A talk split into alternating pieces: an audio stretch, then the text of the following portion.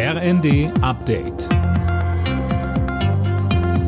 Stündlich neu. Auf den Punkt informiert.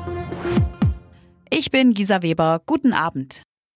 Der Wettlauf gegen Zeit und Kälte in der Türkei und in Syrien geht weiter. Auch drei Tage nach den schweren Erdbeben suchen die Rettungskräfte weitere Überlebende. Die Zahl der Toten liegt mittlerweile bei über 19.000. Inzwischen kommen immer mehr Hilfsgüter in der Region an, allein aus Deutschland heute 50 Tonnen. THW-Präsident Gerd Friedsam. Das können wir als technisches Hilfswerk aus unseren Logistikzentren bedienen, weil wir für solche Ereignisse Zelte, Decken, Isomatten und letzten Endes das, was die Menschen jetzt zur Unterbringung benötigen, auch zur Verfügung stellen. Das haben wir in relativ kurzer Zeit auch tun können. Bei seiner Rede im Europaparlament hat der ukrainische Präsident Zelensky für weitere Waffen und einen EU-Beitritt seines Landes geworben. Er bedankte sich bei allen für die Unterstützung der Ukraine. Parlamentspräsidentin Metzola sprach von einem historischen Tag für Europa und rief die Länder dazu auf, Kampfjets an Kiew zu liefern.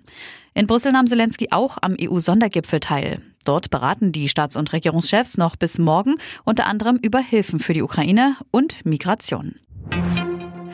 Der Bundestag hat über die Finanzierung des 49-Euro-Tickets beraten. SPD-Vertreter sprachen von einem historischen Tag, weil es die Mobilität verändere.